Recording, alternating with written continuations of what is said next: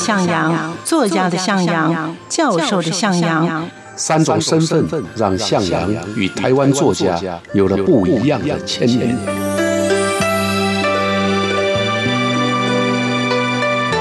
听向阳与徐凡谈他的作家朋友们在写作这条路上，生命与创作如何交织出最灿烂的光芒。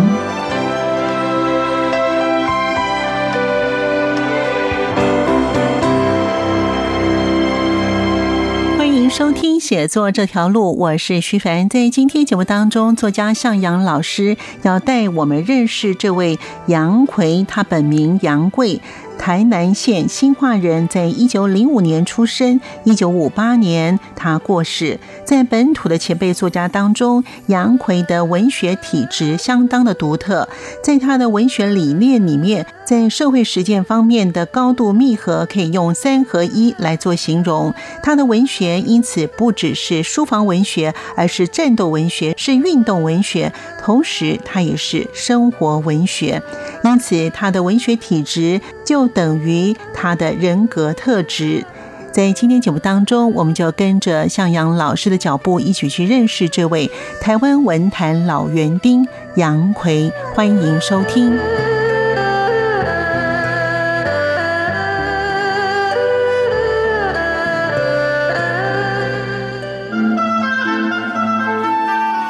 台湾文坛老园丁杨奎。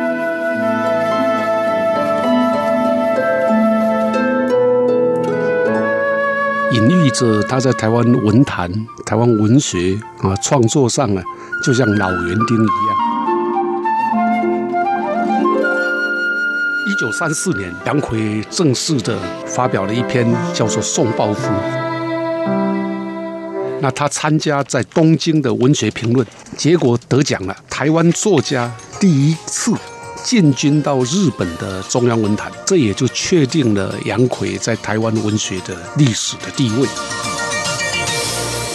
欢迎朋友们收听《写作这条路》，我是徐凡，我是向阳。今天呢，向阳老师呢要带我们去认识呢，在台湾文坛上面呢称是老园丁的杨奎。为什么称为台湾文坛老园丁的杨奎呢？他其实是有故事的。我们赶快来请向阳老师跟我们听众朋友一起去认识了。老师，杨奎他的名字蛮特别的哈，是的。为什么叫做老园丁呢？老师，老园丁是因为他。后来在台湾的年纪大一点的时候啊，在东海花园啊当园丁哦，他自己盖了一个东海花园啊，照顾花。啊，当然这也是隐喻着他在台湾文坛、台湾文学啊创作上呢，就像老园丁一样啊，不断的护持台湾文学的花朵啊。所以，那老师怎么认识这个杨奎的呢？呃，在谈杨奎之前，我想先简单的介绍一下。嗯。他的一生啊，因为他是日本统治年代的台湾作家哦，啊，所以大家可能一般来讲陌生，对，比较陌生一些。嗯，杨奎出生于日本统治年代，一九零五过世的时候呢，是一九八六年。嗯，对他来讲啊，他的一生啊，大概都在日本统治，还有后来的国民党统治的阶段。嗯哼。那他小时候呢，家里很穷啊，身体也瘦弱啊，所以一直到一九一五年呢，等于是十岁的时候才进入公学校哦。啊，当等到毕业以后呢，他先去当临时工哦。啊，那因为他的本名叫杨贵，贵就是非常贵重的贵。嗯。那有些日本工人呢，就会揶揄他，笑他说你是杨贵妃，他都他对这个名字不太不喜欢。那到一九二五年呢，他考入了日本大学专门部去读书。那因为家里呢，毕竟并不是很有钱啊，所以他必须要攻读。嗯。后来在日本呢，就参加了劳工运动。那等到一九二七年啊，回到台湾啊，回到台湾以后又参加了这个农民运动。嗯。所以基本上，他是一个可以说是左派的知识分子，嗯，劳工运动、农民运动的先驱。那一直到后来，啊，一九二八年呢，啊，杨奎参加的这个台湾农民组合，就成为这个共产党的外围组织啊。那杨奎跟他的那个时候的叶桃啊，后来成为他太太，都参加了。呃，接着在第二年，两个人结婚。台湾总督府呢，也在这个时候开始大规模的啊抓农民组合的人。嗯嗯。杨奎也因为这样啊被抓进去关了。哦。被抓进去关了以后呢，很浪漫的，杨奎跟聂桃啊就在新化举行婚礼。出狱的时候，啊，出狱的时候，啊，那么一九三四年，杨奎正式的发表了一篇叫做《送报夫》，那他参加在东京的文学评论，结果得奖了，哇，是台湾作家第一次进军到日本的中央文坛，嗯，这也就确定了杨奎在台湾文学的历史的地位。那后来当然他就是不断的来创作。到了一九四五年，二次世界大战结束，日本投降，啊，那国民党政府、中华民国政府就进入台湾。可是呢，这对杨奎来说可能是个噩耗，因为一九四八年，我们知道一九四七年台湾发生二二八事件，对，那一九四八年呢，杨奎呢就写了一篇和平宣言，主张啊，这个本省人跟外省人啊要和平相处。嗯，结果没有想到这篇文章啊，居然让他。被捕，啊？为什么？以叛乱罪行，处十二年有期徒刑啊！啊，这个都你想象不到的啊！他那时候的呼吁是说，我们现在要和平相处，本省人跟外省人不要互相仇视，嗯，所以叫做和平宣言。嗯，啊，结果就关了十二年。杨奎后来出狱啊，也曾经跟我说了，他领的是全世界最贵的稿费，因为他十二年呢，不用住宿的费用，不用吃饭的费用，啊，全部免费的。啊，所以他说他写的才三四百字吧，啊，结果换了十二年的免费的牢牢狱啊，所以他说这是最贵的稿费。一直到出狱，大概就是一九六一年呢，出狱之后呢，在台中，就是东海花园呢，啊，他就开始定居。那一九七六年的时候呢，他的一篇在绿岛写的一篇散文，叫做《压不扁的玫瑰花》。压不扁的玫瑰花，其实原来叫春光关不住啊，被收入国文课本当中，国中的国文课本啊，所以啊，那当然我刚刚有提到，他在一九八五年的时候离开台湾，对。啊，离开人间，对，所以基本上如果以这样一个漫长的过程来看他，啊，他有两个特色，一个特色呢是他是。台湾最早的左派的知识分子，在日本年代反抗日本政府统治，然后他又是台湾文坛重要的作家啊，是日文写作的一把能手，这就是杨奎啊。我跟他认识，当然要等到他出狱之后啊。他出狱之后呢，有时候会到《智利晚报》来，也跟我有联系啊啊，所以我们两个就这样啊认识的。那其中比较特殊的，我记得是有一次，那是一九八二年，那个时候的杨奎身体还很健康，嗯，我们也不会想到三年后他会过世。嗯，一九八二年的八月呢，我们《智利晚报》，我是在《智利晚报》担任副刊嘛，哈，嗯嗯，啊，这《智利晚报》呢，我们办了一个盐分地带文艺营啊，那盐分地带文艺营就邀请了很多日本年代的台湾作家啊前往参加，嗯，杨奎也去了。而当天呢，有一次有一场座谈会，他，是在谈对台湾现代诗的一些期望。杨奎呢也在场。那我那一天报告，我带领的一个诗社叫阳光小集。对，杨奎当场听了以后呢，似乎很感动啊，所以他当场就写了一首诗。哦，啊，那也在现场啊就朗读了，有当时的诗人叫陈千武。现在也过世了，是来帮他朗读。朗读之后呢，大家都很感动。就这样，我们开始有了比较密切且多一点的来往。哦，原来老师呢，在一九八二年的时候，那个时候老师也担任《自立晚报》的《自立副刊》的主编。是是。好，那所以老师刚才也讲到那个即兴的诗啊，在刚刚提到的这个盐分地带文艺营，他当场。啊，即席做的啊，他也没有事先准备，就当场就写了这一首诗。大老师要帮我们念一下，所以他叫即兴。好，我念一下好了啊，因为他原稿呢，当时写在笔记本上啊。他说：“记得我小时候还是蛮喜欢诗的，经常把诗当歌来唱，在旷野里追逐，与蜻蜓、蝴蝶赛跑。但好久好久以来，我背向了诗，因为讨厌那皇民之道，赞美凄凄的残酷。再来的，在阴沟里的，就是听到吱吱扎实的老鼠，给我失望。幸运的，今天听到阳光小吉的故事，虽然声音还是很微弱，愿它向阳。发扬灿然的光辉。这个时候的杨奎七十七岁，在会场上面那么嘈杂的环境当中啊，就即席写的这一首还不错的诗。对。那对我当然也有鼓励啊！他最后一行是要我向阳啊，能够发扬灿然的光辉 啊！这个是一个老前辈啊，对年轻的那个时候我才一九八五年，我才三十岁哇，所以很年轻，很年轻。那他七十七岁啊，所以我们相差四十多岁，真的也可以说是第一次见面。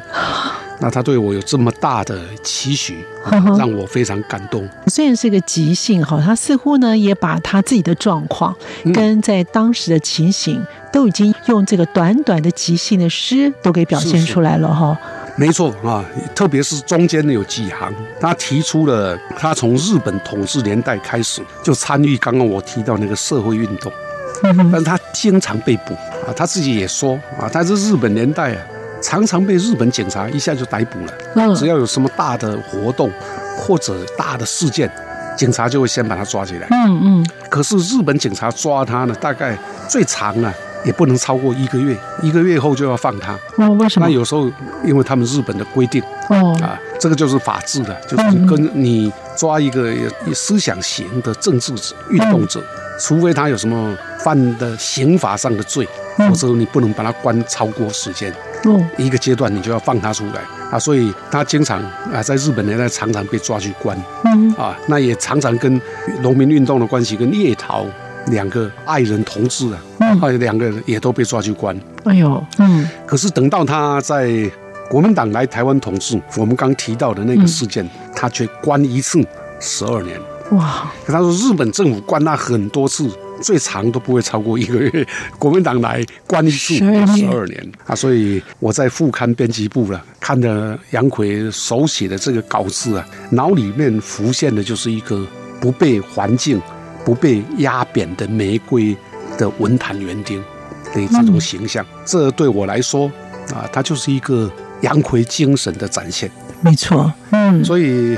我后来在编《智利晚报》副刊呢，经常会浮现杨奎的脸啊，然后他的精神，嗯，他是一个很和睦的人，和蔼的人，那很坚毅，而且也相当的具有某种抵抗性，嗯嗯，你可以说他是野草了，那草地上生的草。可是他很强韧，很强韧。嗯啊，只要雨水丰富，阳光来到啊，他就灿然的展开他的力量。所以呢，其实他也是令人蛮敬佩的。只能说他大概生错了年代。如果他生在这个时期的话呢，哎呦，他的情况是截然不同了。应该会更好，因为最少他会有两个部分：一个是社会运动、政治运动都有参与的机会；第二个是文学的环境也容许他不断的写一些跟时代。啊，嗯嗯，互相呼应的作品是。那老师刚才有提到呢，就是他就像是园丁一样哈，就一种他的杨奎的精神啊。那其实老师在任《智利晚报》主编的时候，那个时候老师有跟他邀稿吗？我们先休息一会儿，马上回来。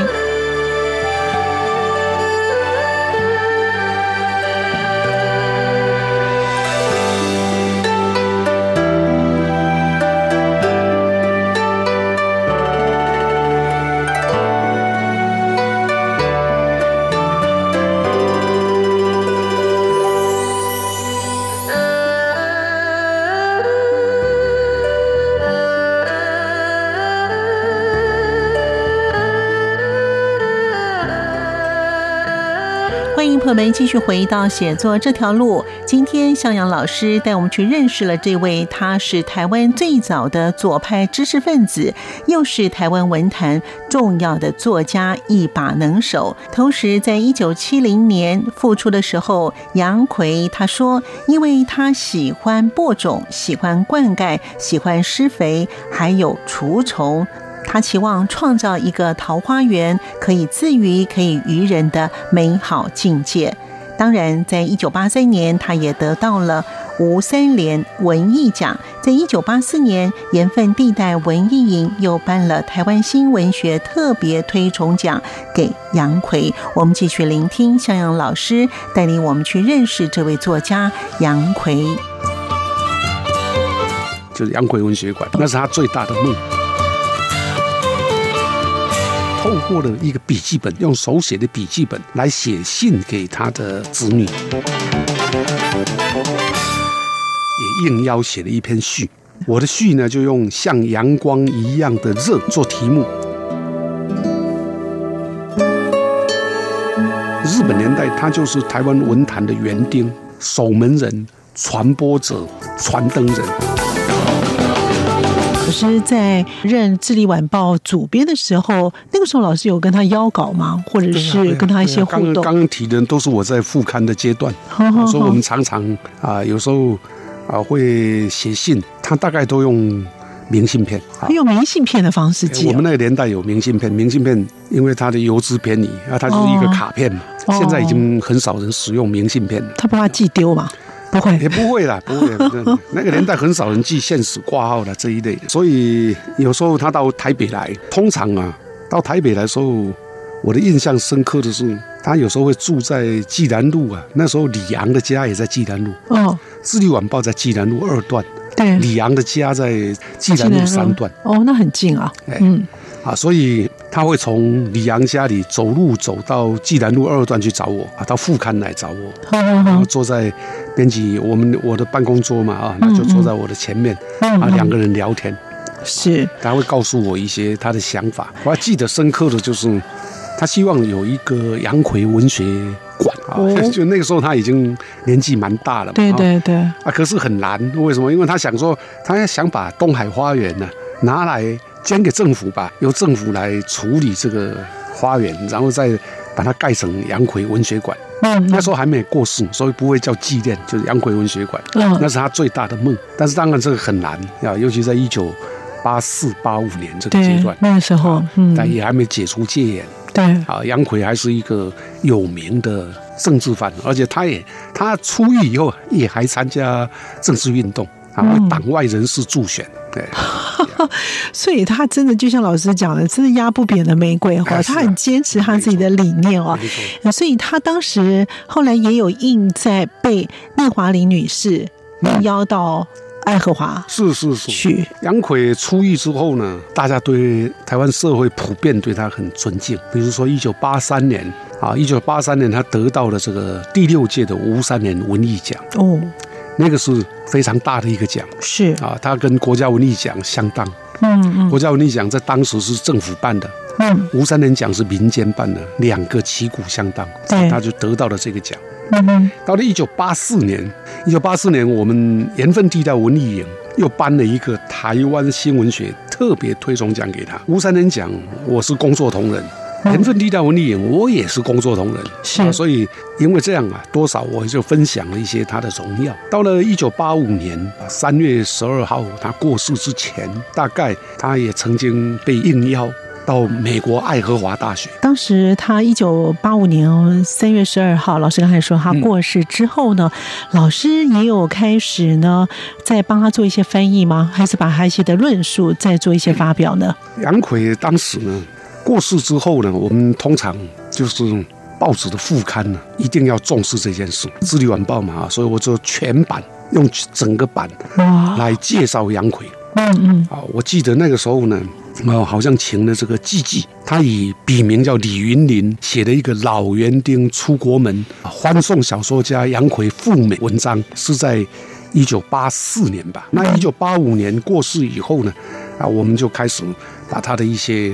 作品翻出来，并且整理一下，其中有两件事跟我有一点小关系。一个就是我翻译我的老师啊，叫总本照和，他是日本重要的台湾学者，是他曾经发表了一篇学术论文，用日文叫杨奎作品新闻配达夫，也就是宋抱夫的版本之谜啊，我用中文把它翻译出来，那发表在当年的台湾文艺，这就。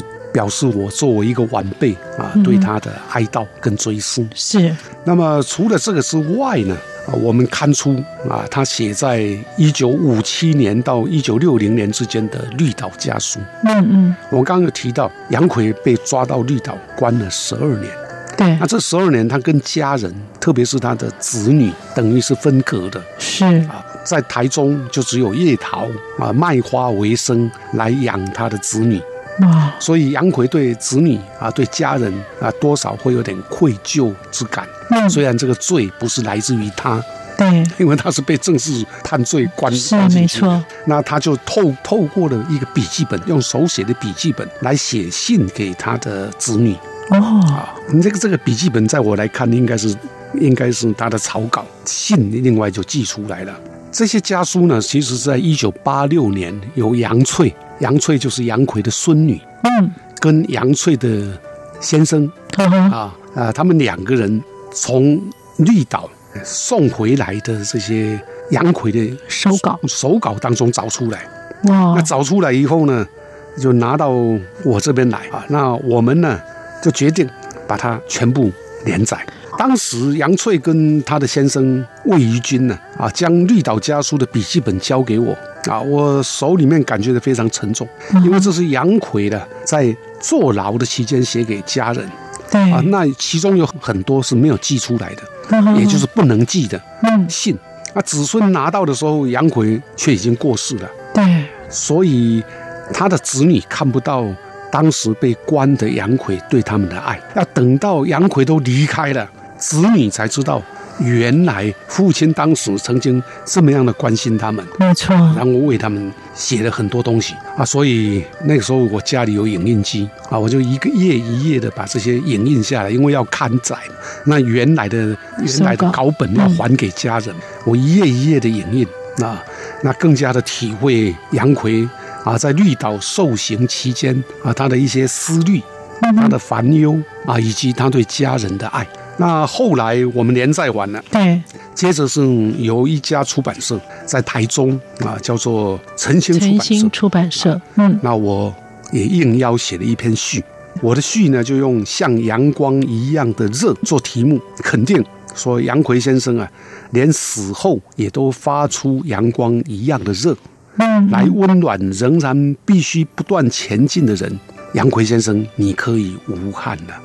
啊，所以大概就是他过世前后。啊的一些事情吧，所以他把他的像有一些的著作啊，嗯，后来把他的著作那个出版社都要把它给刊登出来吗？还是说就出书了？像他的即兴的两个稿本，像譬如说杨奎他以园丁自诩嘛，他就像是园丁一样，就像老师刚才所说的，他真的跟草一样，非常的强韧哦。是。那老师是不是给我们听众朋友总结一下，您所认识的这位杨奎，除了他有他自己的坚韧有。他自己的原则之外呢，他在学术上又有什么样的一个地位呢？好，杨奎是一个作家啊，所以他基本上呢就是用文学创作啊来赢得文学史的重视啊。他在早年，也就是刚我们提到一九八四年啊、八二年写作那个即兴的诗作的时候呢，才刚出狱不久，所以他经常也可以说他是用园丁啊来自我期许。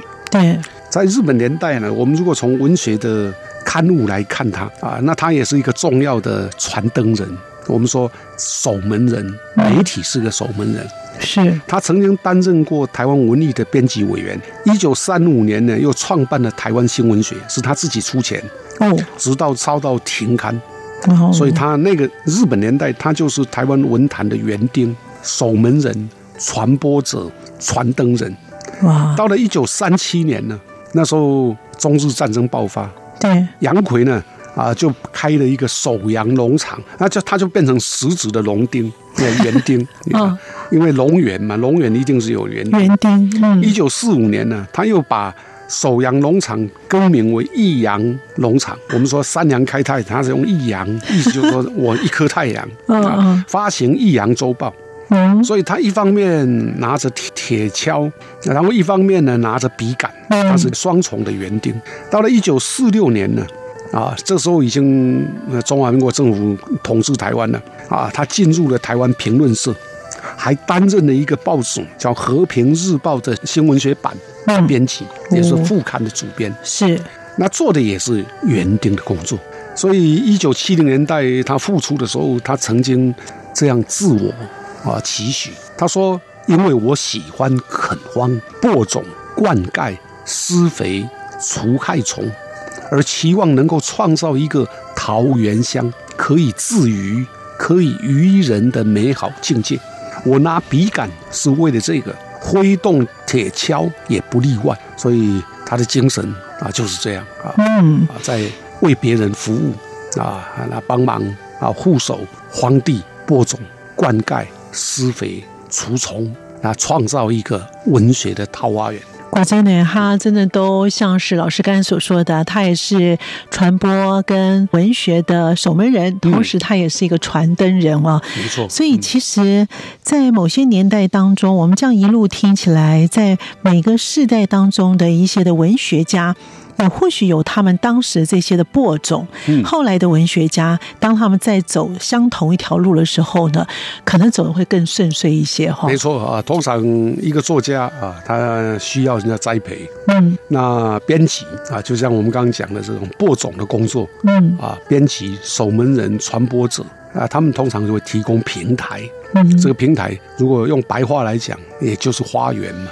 好，让花园中当中百花齐放。是啊，那杨奎做一个老园丁，就是做这样的工作。没错，的确是让人家蛮敬佩的。所以呢，我们今天非常感谢向老师，让我们认识了这位呢，在日剧时代出生的，一九零五年出生的杨奎的这位作家，他是台湾文坛老园丁杨奎。感谢老师，也谢谢听众朋友的收听，我们下次见了，拜拜。谢谢大家，谢谢。